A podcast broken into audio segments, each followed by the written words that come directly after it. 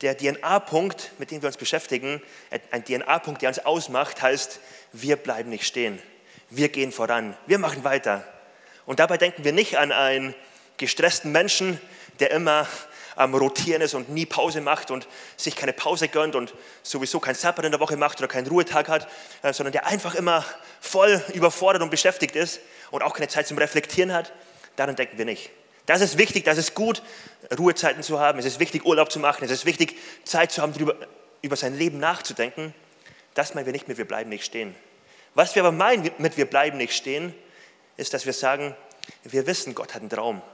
Gott hat einen Traum für diese Stadt. Gott hat uns mit einem Ziel hier in Solingen als Kirche hingesetzt, weil er bestimmte Ziele hat mit uns. Und wir wollen nicht stehen bleiben, wir wollen die Nachricht von Jesus weitergeben. Wir wollen sehen, wie hier ein Ort ist, wo Menschen nach Hause kommen. Wir wollen sehen, wie Menschen hier Hoffnung finden, wie Familien hier heil werden. Und das motiviert uns, dass wir sagen, wir wollen als Kirche Gas geben.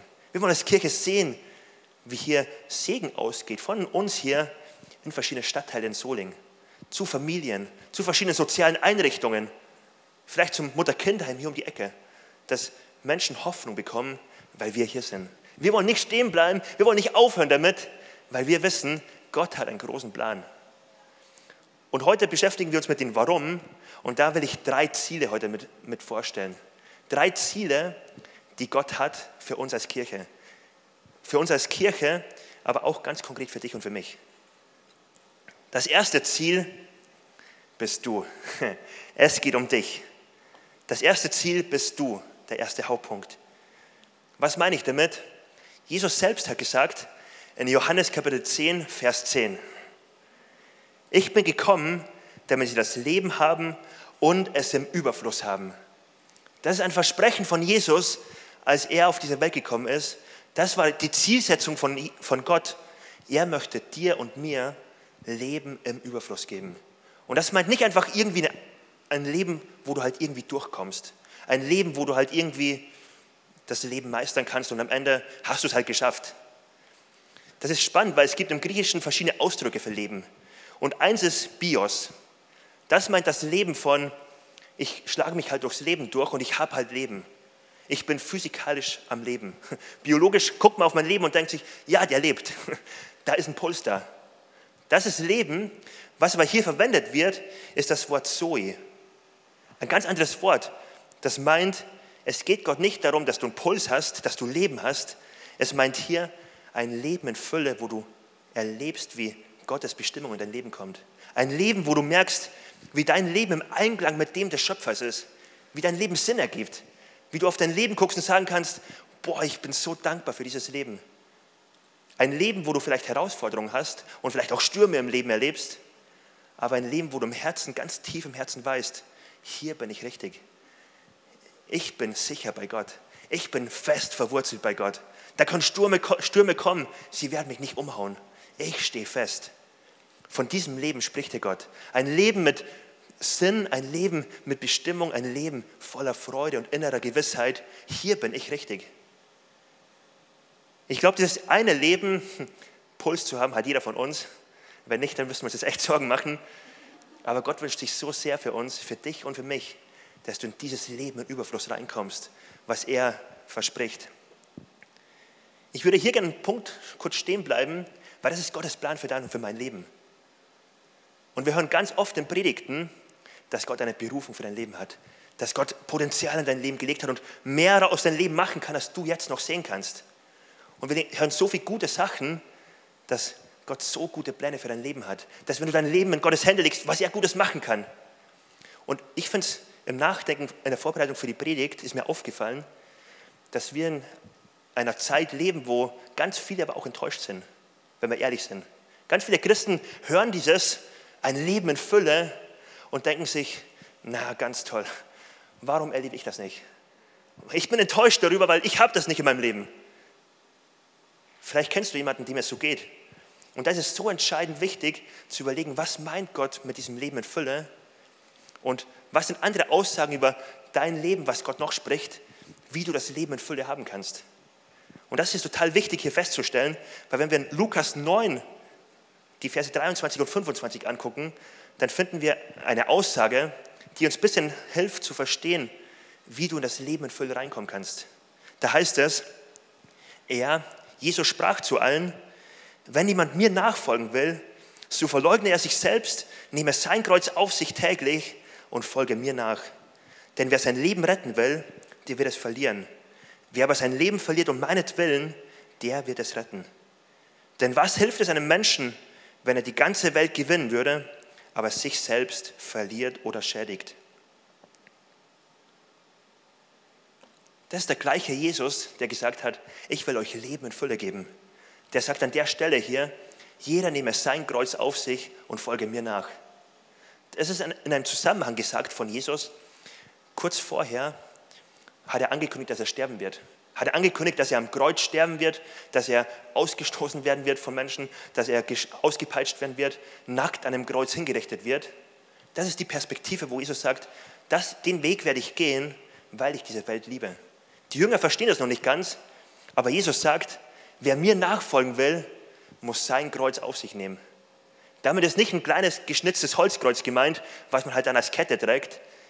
Für die Leute damals war klar, wenn jemand ein Kreuz auf sich trägt, dann ist das jemand, der hingerichtet wurde von den Römern und aus der Stadt das Kreuz rausträgt, weil er hingerichtet wird am Berg oder außerhalb der Stadt, weil er demnächst an dem Kreuz hingerichtet wird. Das Kreuz ist kein Schmuck, es ist ein Mordinstrument, ein Hinrichtungswerkzeug. Und Jesus sagt, wer mir nachfolgen will, nehme sein Kreuz auf sich. Was er damit meint ist, wer mir nachfolgen möchte, der muss mit dieser Mentalität leben, dass sein Leben, dass er mir nachfolgt, egal was es kostet. Er gebraucht hier ein Bild. Jesus gebraucht ein Bild, wo er deutlich macht, von meinen Nachfolgern erwarte ich, dass sie ihr Leben ablegen und mir nachfolgen, koste es, was es wolle.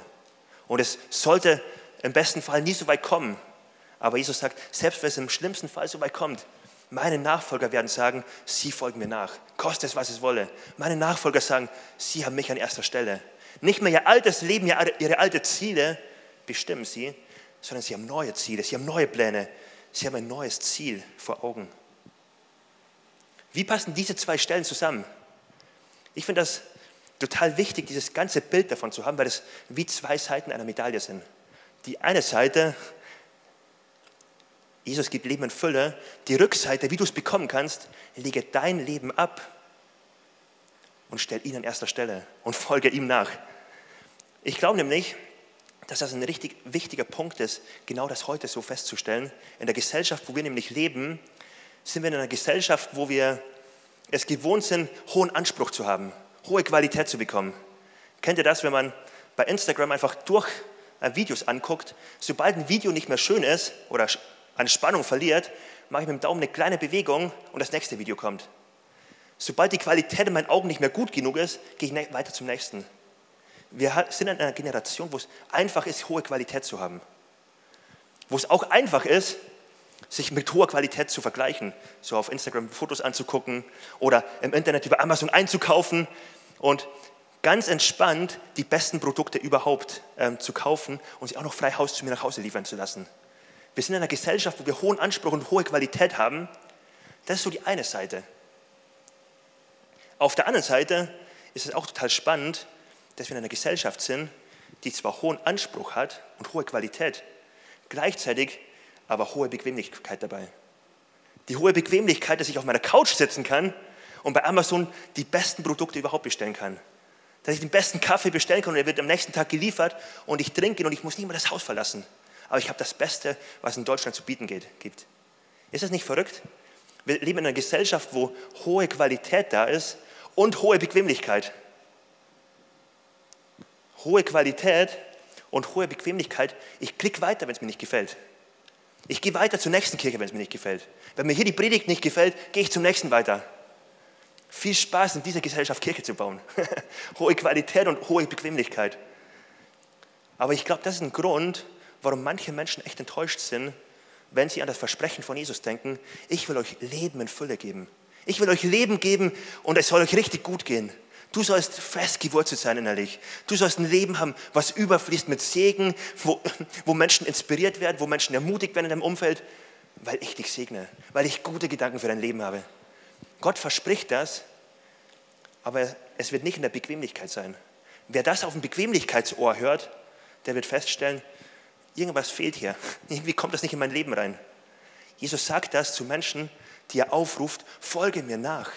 Setz mich an erste Stelle. Und wenn man diese Bequemlichkeit und diese hohe Qualität sieht, die in unserer Gesellschaft da ist, kann man auch feststellen, warum viele Lust verlieren, große Ziele zu erreichen. Weil die Bequemlichkeit so groß ist, gleichzeitig aber die Lust nach Qualität auch da ist. Und ich glaube, das ist auch ein Grund, warum wir in dieser Gesellschaft die höchste ähm, Selbstmordrate der Geschichte haben. Die gab es noch nie höher. Oder dass wir die höchsten Depressionszahlen haben, die auch noch nie höher war. Weil Menschen mit den höchsten Ansprüchen konfrontiert sind und es sehen, was alles möglich wäre, selbst aber so herausgefordert sind mit der Realität, die sie vor Augen haben. Und dann noch mit Bequemlichkeit den nächsten Schritt zu gehen. Ich finde es das so entscheidend, sich vor Augen zu malen. Jesus ruft uns auf, stell mich an erster Stelle, folge mir nach, folge mir nach, nimm dein Kreuz auf dich und du wirst erleben, wie dein Leben zur Fülle kommt. Du wirst erleben, wie ich dein Leben in die Hand nehme und etwas richtig Gutes daraus mache. Und es ist wie das Samenkorn. Wir erinnern uns an der, Predigt, an der Predigtreihe. Es kam immer das Samenkorn vor. Das Samenkorn, was gestreut wird. Und das Samenkorn stirbt, aber es entsteht eine Frucht daraus. Es ist wie bei der Taufe, wo wir symbolisieren, mein altes Leben ist gestorben, ein neuer Mensch lebt nun. Von nun an lebe ich für Jesus. Von nun an sind meine alten Ziele Vergangenheit. Ich habe ein neues Ziel vor Augen. Von nun an folge ich ihm nach. Nicht mehr meine Ziele sind im Fokus, seine Ziele sind im Fokus. Wir sprechen hier von einem Leben, wo etwas stirbt, damit etwas Neues entstehen kann, damit neues Leben entstehen kann. Sowohl bei der Taufe als auch mit dem Samenkorn sehen wir, wie die Bibel immer wieder Bilder gebraucht, um uns deutlich zu machen, wenn du mit Gott unterwegs bist, es wird dich alles kosten. Es wird dich alles kosten, dein ganzes Leben, alles, was du hast und alles, was, du, was dich ausmacht. Du wirst es vor Gott hinlegen und sagen, Gott, ich lege es in deine Hände. Und indem du es abgibst, wirst du erleben, wie Gott etwas richtig Gutes daraus macht. Es ist etwas, was im ersten Moment so herausfordernd für uns wirkt, weil es wie ein Widerspruch ist. Ich gebe alles ab, was ich habe, um alles zu bekommen. Ich gebe alle meine Ziele ab, um etwas zu bekommen, was viel wertvoller ist. Was wir hier bei Jesus sehen, ist, dass er uns nicht einlädt, auf der Couch beschenkt zu werden, sondern dass er uns einlädt, ihm nachzufolgen. Dass er uns einlädt, ihm nachzufolgen auf ein Abenteuer, wo du herausgefordert wirst. Auf ein Abenteuer, was dich alles kosten wird. Auf ein Abenteuer, wo du nicht weißt, was morgen auf dich zukommt, wo du aber wissen kannst, egal was kommt, mit meinem Gott bin ich fest. Mit meinem Gott stehe ich fest im Leben. Mit meinem Gott kann ich nicht umgeworfen werden. Mit meinem Gott werde ich über jede Mauer springen. Hey, das ist ein Versprechen, was Gott gibt. Ein Leben in Fülle und selbst wenn Herausforderungen da, da sind, im Herzen zu wissen, hier bin ich an der richtigen Stelle. Ich lebe im Einklang mit meinem Schöpfer. Mein Gott hat einen Plan für mich und ich bin genau in diesem Plan unterwegs. Gibt es etwas Schöneres, als das sagen zu können? Als auf sein Leben zu gucken und zu sagen, hier bin ich genau richtig? Hey, ich glaube, was du dir im Herzen wünschst, ist doch auch kein einfaches Leben, oder? Ich wünsche mir nicht unbedingt das einfachste Leben, das schönste Leben, wo ich am Sterbebett sagen kann, es war alles immer entspannt. Aber das war es auch. Boah, ich würde mir so sehr wünschen, dass ich sagen kann, ja, es gab Herausforderungen, aber ich habe erlebt, wie ich darüber hinauswachsen konnte. Ich habe erlebt, wie Gottes Kraft in meinem Leben präsent geworden ist, wie er mir Frieden geschenkt hat. Ich habe erlebt, wie ich Leben in Fülle hatte, wie Segen durch mein Leben zu einem Menschen geflossen ist, wie Menschen wirklich ermutigt wurden durch mein Leben. Hey, ich wünsche mir das so sehr und Gott verspricht es, er will das durch dein und mein Leben machen. Unabhängig von deiner Biografie, unabhängig von dem, was dich bis jetzt ausmacht, dort, wo jemand dieses Weizenkorn ist, das sagt, ich lasse mich streuen, ich sterbe, ich lasse alle, meinen alten Mensch ohne Gott, ich lasse ihn los. Ich stelle Gott an erster Stelle, dann verspricht Gott, werde ich dein Leben in meine Hand nehmen und ich werde dir Bestimmung, Sinn, Freude, ich werde es dir geben, ich werde dir Leben in Fülle geben. Der erste Punkt, das erste Ziel, was Gott für dein und für mein Leben hat, das bist du. Gott möchte dir Leben in Fülle geben. Der zweite Punkt sind andere Menschen. So lesen wir in 2. Korinther, Kapitel, 15, Kapitel 4, den Vers 15. Ja, unser ganzer Dienst geschieht für euch. Denn Gottes Gnade soll immer mehr Menschen, denn Gottes Gnade soll immer mehr Menschen erreichen, damit dann auch eine ständige, wachsende Zahl Gott dankt und ihm die Ehre gibt. Unser Dienst geschieht für euch. Das ist der erste Punkt hier. Es geht um einen Dienst, der für Menschen geschieht. Und dann ist das Resultat davon, das Volk Gottes, die Menschen, die Gott ehren, soll immer größer werden. Das sind so zwei Aspekte in dem Vers. Der erste Punkt, der Dienst geschieht für euch. Das ist etwas, wovon auch wir träumen als Kirche, dass wir sagen, wir wollen etwas Wachsendes hier erleben, wir wollen wachsen als Reich Gottes und wir wollen das, was wir hier machen, machen, weil wir Menschen dienen wollen. Warum wir als Kirche Gottesdienste feiern, warum wir als Kirche Kleingruppen haben, warum wir als Kirche das machen, was wir machen, ist der Grund, wir wollen sehen, wie das Volk Gottes wächst, wie das Lob Gottes größer wird, wie Gott mehr geehrt wird von noch mehr Menschen, weil Menschen ihr Leben Gott anvertrauen, weil Menschen Gott an erster Stelle stellen, weil Menschen Gott ehren. Es geht also nicht um uns, es geht um die Ehre Gottes, um die es hier geht. Es wächst zur Ehre Gottes. Unser Dienst geschieht für euch. Das finde ich so spannend, dass Paulus das schreibt und wenige Verse vorher, in Vers 5 und in Vers 8, schreibt er davon, dass er Sklaven von allen geworden ist. Um des Evangeliums willen, um möglichst viele Menschen für Gott zu erreichen, bin ich ein Sklave von allen geworden. Und dann in Vers 8 schreibt er, ich wurde verfolgt, ich wurde bedrängt, es kostet so einen hohen Preis, es hat so viel gekostet und ich habe so viel gegeben, mein ganzes Leben habe ich gegeben. Paulus wurde auch gesteinigt. Und Paulus schreibt davon, wie viel es ihm gekostet hat und was er alles gibt. Hey, Paulus hat bei mein Herz für sein Haus ganz viel abgegeben. er hat sein Leben abgegeben. Er hat so viel investiert. Warum macht er das? All dieses Investment gibt Paulus und er sagt dabei, es geht nicht um mich.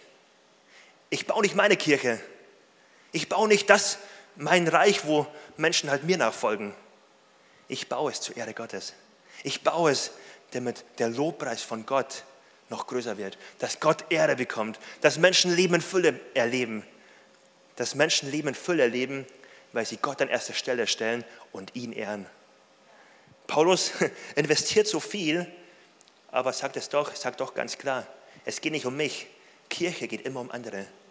Unsere Daseinsberechtigung als Campus Soling ist nicht, weil wir halt schöne Gottesdienste feiern wollen und weil wir manche Leute haben, die halt das schön finden. Darum geht es nicht. Sonst könnte man auch zu anderen Vereinen gehen. Ganz oft drehen sich Vereine um das, was ihre gemeinsamen Interessen sind. Bei uns geht es nicht um unsere Interessen, es geht um seine Interessen. Das ist so wichtig, einfach die Ziele Gottes, wenn er an Kirche denkt, sich immer wieder vor Augen zu führen. Es geht ihm nicht um unsere Interessen in erster Linie, es geht um sein Lob, um seine Ehre. Und dort, wo Menschen ihm die Ehre geben, ihn an erste Stelle stellen, dort werden sie erleben, wie Leben in Fülle in ihr Leben hineinkommt. Das hat Gott versprochen.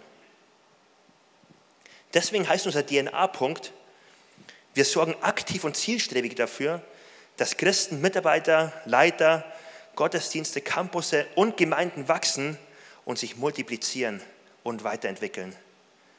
Wir träumen davon, dass wir in allen Bereichen uns multiplizieren. Wir träumen davon, dass wir Campusse gründen. Warum nicht auch in Stadtteilen von Solingen? Hey, Solingen ist eine große Stadt. Wir träumen davon, dass sich das, was wir hier erleben, multipliziert. Nicht, weil wir unseren Namen an andere Kirchen noch schreiben wollen, Credo-Kirche, sondern weil wir davon träumen, dass die Ehre Gottes größer wird, dass noch mehr Menschen ihn anbeten, dass unsere VIPs in Kontakt mit ihm kommen. Das ist ähnlich vergleichbar mit einer Situation, wo ein Ehepaar plötzlich merkt, oh, die Frau ist schwanger, wir bekommen ein Baby. Ab diesem Moment wird ein Kinderzimmer vorbereitet. Ab diesem Moment wird alles vorbereitet, damit das Kind kommen kann. Und es hat ein eigenes Zimmer, es ist alles schön vorbereitet und es kommt etwas, wo, wo alle sich darauf freuen. Es kommt etwas, wo, wo es willkommen ist. Alles wird darauf eingerichtet, dass der Familiennachwuchs dazukommen kann. Und genau so ist es doch auch mit Reich Gottes hier. Hey, das ist der Grund, warum wir Kleingruppenleiter echt oft herausfordern. Ganze Kleingruppen herausgefordert sind, wo wir sagen, hey, wo sind Kleingruppenleiter, die vielleicht jetzt selbst eine Kleingruppe anfangen sollten zu leiten? Vielleicht ist es bequem, in der Kleingruppe zu sein, wo man schon lange dabei ist. Das mag schon sein. Und es ist auch bequem für ein Ehepaar ohne Kinder, wenn man weniger Schreien hat in der Nacht, wenn man vielleicht weniger Gestank von Windeln hat. Also es gibt ganz viele Gründe, auch finanziell, ähm, die es attraktiv machen würden. Aber es, es gibt ganz viele Ehepaare, die sagen, wir wollen dennoch Kinder haben, wir wollen dennoch Nachwuchs haben, weil wir wissen, es ist das Schönste, was es gibt. Das lohnt sich, in Kinder zu investieren. Das lohnt sich, ähm, da einen extra Preis zu zahlen, eine extra Meile zu gehen. Denn das ist etwas, wofür wir einen Preis zahlen wollen. Und genau so ist es auch mit uns als Kirche, dass wir manche Kleingruppen herausfordern, zu sagen, komm, lasst uns multiplizieren, lasst uns teilen, lasst uns auf neue Leute einlassen, lasst uns neue Leute integrieren.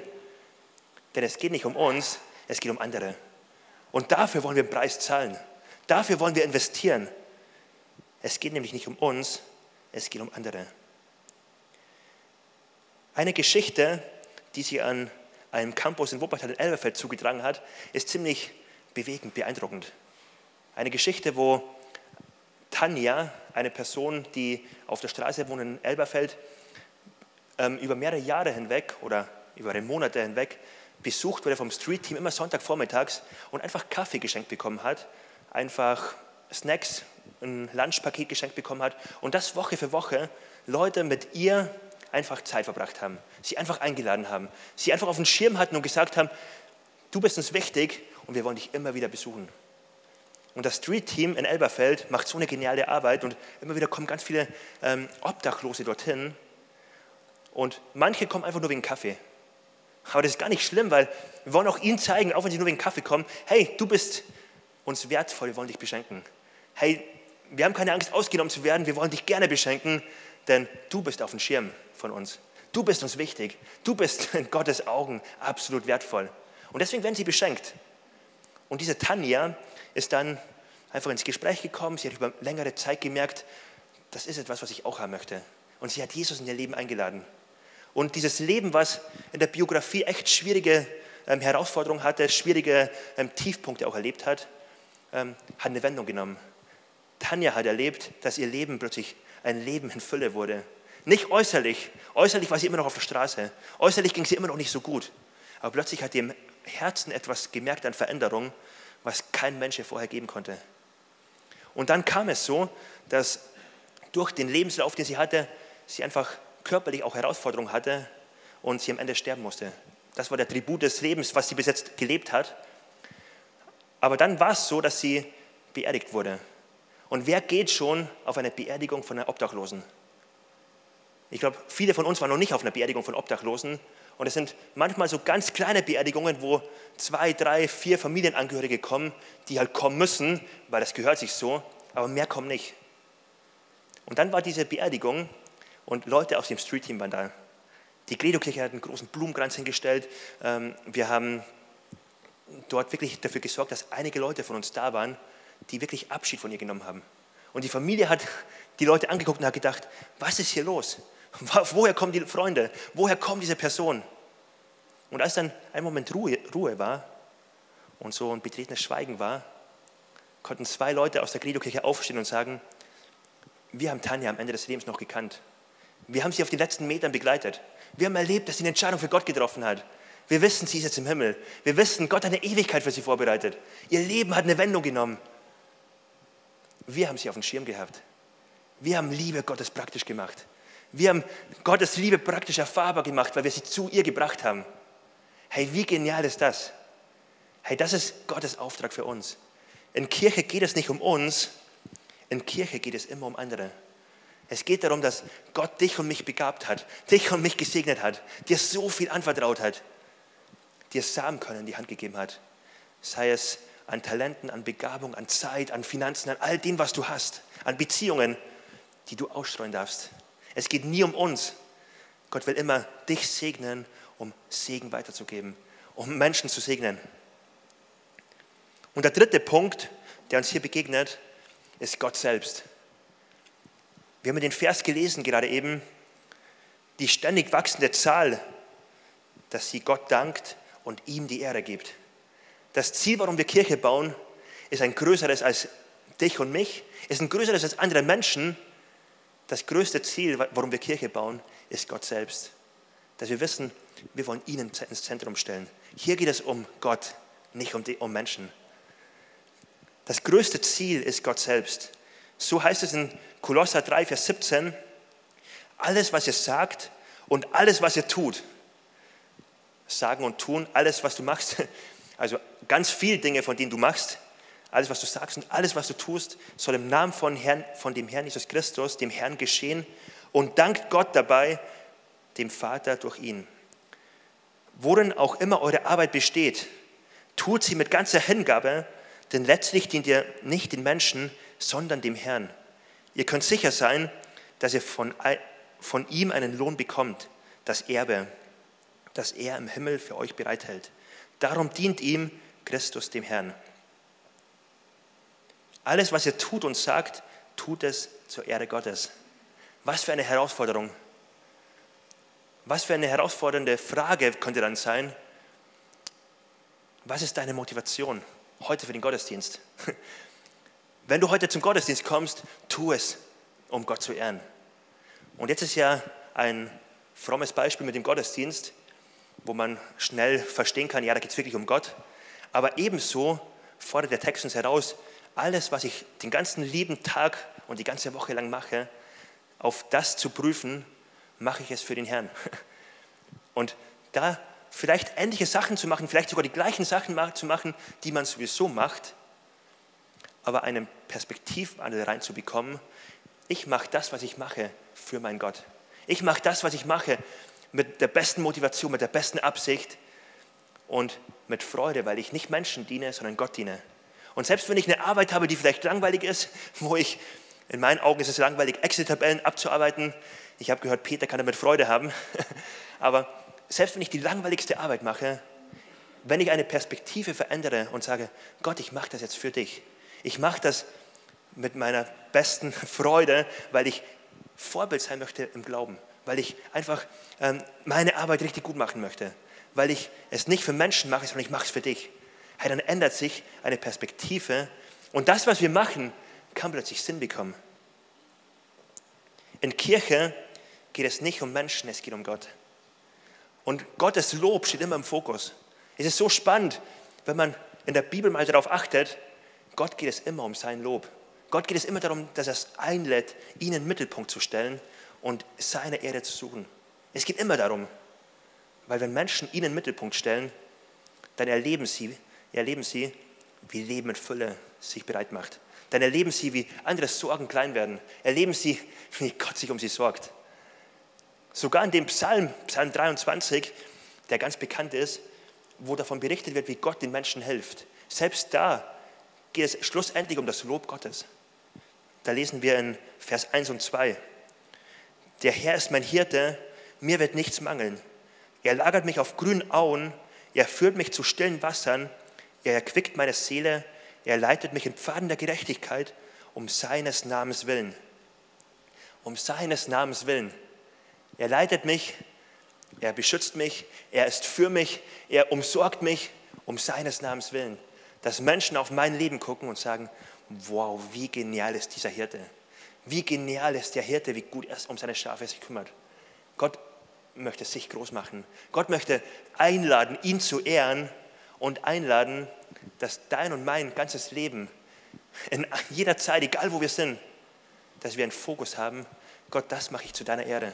Und dort, wo du mich hingestellt hast, bin ich zu deiner Ehre und ich möchte mit offenen geistigen Ohren sein. Ich habe da gemerkt, dass es so einen großen Unterschied gibt. Ich war am Donnerstag in der Stadt unterwegs und zusammen mit einer Freundin bin ich einfach ähm, durch die Innenstadt gelaufen, weil wir einfach ein bisschen Zeit hatten und spazieren gehen wollten. Und wir haben eigentlich ein gutes Gespräch gehabt, aber dann haben wir gemerkt, wie Gott einen Moment schenkt. Und eine Haltung zu haben, Gott, ich bin da, wo ich bin, zu deiner Ehre, ist so entscheidend, um offen zu sein. Offen zu sein, Gottes Reden wahrzunehmen. Wie er vielleicht einen alltäglichen Moment benutzen will, etwas ganz Gewöhnliches benutzen will, um was Außergewöhnliches zu schenken. Und wir haben plötzlich gemerkt, wie wir ins Gespräch kommen können mit zwei Personen, die einfach auf einer Parkbank saßen und wie Gott eine Tür aufgemacht hat, dass wir für beide beten konnten, ähm, beiden vom Evangelium erzählen konnten, beiden erzählen konnten, wie sehr Gott sie liebt und beide wirklich richtig berührt waren und gesagt haben, wow, es ist so genial, das zu hören. Bitte betet öfters für uns. Bitte gebt mir eure Handynummer, wir wollen in, in, in Kontakt bleiben mit euch. Das ist so genial, sowas zu erleben. einfach offen zu sein und zu fragen, Gott, was möchtest du heute machen? Gott, wo möchtest du meinen gewöhnlichen Alltag benutzen, um etwas Außergewöhnliches zu machen? Wo hast du Wunder vorbereitet, die ich erleben kann? Wo kann ich für Menschen beten? Wo hast du Menschen vorbereitet, die ich im Alltag begegne, wo du den Himmel auf die Erde holen möchtest? Gott lädt uns ein, unseren ganzen Tag, die ganze Woche so unter seine Hand zu stellen und zu sagen, Gott, wir machen es zu deiner Ehre. Und wenn wir einen ganz normalen, langweiligen Alltag haben, dann wird das spannend, weil wir es zu deiner Ehre machen. Und weil wir mit offenen geistigen Ohren unterwegs sind und mit offenen Ohren und gucken, Gott, wo schenkst du uns Möglichkeiten? Gott, zeig uns, wo du unsere, unseren Alltag durchbrichst mit Möglichkeiten, die du uns schenkst. Lass uns doch gemeinsam aufstehen. Wir haben drei Punkte aufgezählt, was Gottes Ziel ist, wenn er an Kirche denkt. Was Gottes Ziel ist, wenn er an dein und an mein Leben denkt. Der erste Gedanke in der Reihenfolge ist der wichtigste Gedanke, es geht um Gott. Wer Gott in den Fokus stellt, kann erleben, wie er Leben in Fülle bekommt. Kann erleben, wie Leben in Fülle sich breit macht. Und dann fordert Gott uns auf als Kirche, seid großzügig. Öffnet euer Herz. Gib das weiter, was ich dir gegeben habe. Du sollst einen Unterschied machen. Es soll nicht um dich gehen, es soll um andere gehen. Wir wollen jetzt einen kurzen Moment nehmen, wo wir einfach ehrlich werden vor Gott. Wo jeder vielleicht die Augen schließen kann und wo du Gott die Frage stellen kannst: Gott, wo möchtest du jetzt in mein Herz sprechen? Welchen Punkt der Predigt, welchen Gedanken möchtest du mein Herzen vertiefen? Wo gibt es vielleicht eine Veränderung, die ich vornehmen sollte? Wo ist vielleicht, wo hat vielleicht etwas Eigendynamik angenommen und Dinge drehen sich nicht mehr um dich, sondern plötzlich um mich?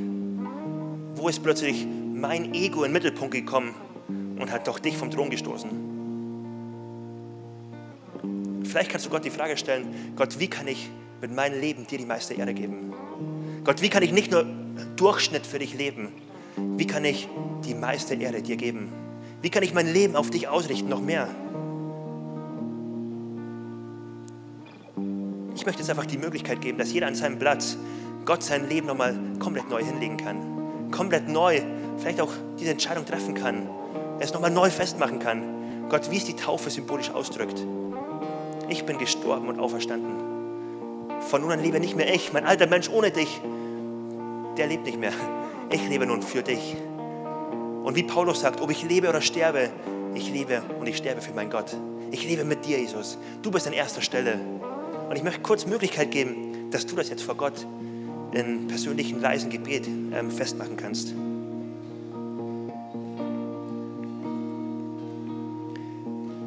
Und wir haben festgestellt, dass, dass Gottes Ziel ist, dir Leben in Fülle zu geben. Dass Gottes Pläne für dein Leben absolut gut sind dass Gott dich geschaffen hat für Beziehungen. Dass Gott der Mittelpunkt in deinem Leben sein möchte. Dass Gott dich einlädt und sagt, folge mir nach. Setz mich an erster Stelle. Und wenn du heute hier bist und sagst, ich habe diese Entscheidung für Gott noch nicht getroffen, aber ich möchte erleben, wie Gott mein Leben in seine Hand nimmt. Ich möchte dieses Leben in Fülle haben. Ich möchte Gott nachfolgen. Ich möchte Vergebung von meiner Schuld bekommen. Ich möchte Beziehung mit Gott haben. Dann ist jetzt die Möglichkeit, dass du diese Beziehung anfangen kannst. Es ist so einfach, weil es beginnt einfach mit einem Gebet. Und wir wollen jetzt gleich gemeinsam ein Gebet sprechen, wo wir Gott in unser Leben einladen, wo wir ihn bitten, Herr in unserem Leben zu werden, unsere Schuld zu vergeben und dass wir ihm sagen, wir wollen dir nachfolgen. Du sollst Herr und König in meinem Leben sein. Und wenn dich das betrifft und du sagst, ich möchte mich einknicken in dieses Gebet, ich möchte jetzt mein Leben heute Gott geben, ich möchte ein Leben mit ihm starten, dann hast du jetzt die Möglichkeit, deine Hand zu heben. Einfach, während alle die Augen geschlossen haben, kannst du jetzt deine Hand heben und sagen, hier bin ich. Gott, ich möchte dein Kind sein. Ich möchte dir nachfolgen. Und wenn dich das betrifft, dann halt jetzt deine Hand hoch, wenn du im Herzen weißt, diese Entscheidung sollte ich treffen heute. Ich gebe dir noch drei Sekunden Zeit dafür und dann wollen wir gemeinsam beten. Lass uns gemeinsam dieses Gebet sprechen. Jeder darf die Hand auch gerne wieder runternehmen. Und wir wollen jetzt das Gebet beten, gemeinsam, was vorne angezeigt wird. Als ganze Credo-Kirche beten wir mit. Jesus, ich weiß, dass du mich liebst. Es gibt nichts, was ich tun könnte, damit du mich mehr liebst. Und durch nichts, was ich tue, würdest du mich weniger lieben. Du bist für mich gestorben und auferstanden. Ich glaube an dich. Du bist mein Gott, mein Retter und mein Herr. Bitte schenke mir die Vergebung meiner Schuld. Ich möchte als dein Kind leben und du sollst mein ganzes Leben bestimmen. Ich danke dir, dass ich durch dich wirklich frei bin und ein Leben in Ewigkeit habe. Amen. Amen. Wenn du dich, ja, dafür kann man schon Applaus geben. Wenn du dich jetzt entschieden hast und gesagt hast, ich habe meine Hand nach oben gestreckt, oder du hast deine Hand nicht gemeldet und, und weißt aber, ich sollte sie aber melden. Ich sollte aber diese Entscheidung für Gott treffen. Dann laden wir dich ein, einfach direkt nach dem Gottesdienst, einfach zum Infopunkt zu gehen, einfach die Mitarbeiter zu sagen, ich möchte diese Entscheidung treffen und wir würden dich ganz gerne beschenken. Wir haben ein Starterpaket mit einer Bibel, mit Infos für dich, wenn du die ersten Schritte mit Gott gehen möchtest. Wir würden dich so gerne unterstützen auf deinen Weg mit Gott. Wie gut, dass Christsein kein Einzelsport ist, sondern wir gemeinsam als Team unterwegs sein dürfen. Jetzt lade ich uns ein, lass uns gemeinsam das praktisch machen, was wir in der Predigt gehört haben. Wir wollen Gott im Mittelpunkt setzen, wir wollen ihm alle Ehre geben. Und ich lade dich jetzt ein, wirklich so eine Entscheidung zu treffen und zu sagen, Gott, hier stehe ich und ich möchte dir begegnen. Hier stehe ich und ich möchte meinen besten Lobpreis dir geben. Ich möchte meine beste, ja, meine beste Herzenshaltung möchte ich dir so hinlegen, meinen Fokus ganz auf dich ausrichten. Jetzt will ich dich anbeten. Mein Lob sollst nur du bekommen. Lass uns Gott anbeten.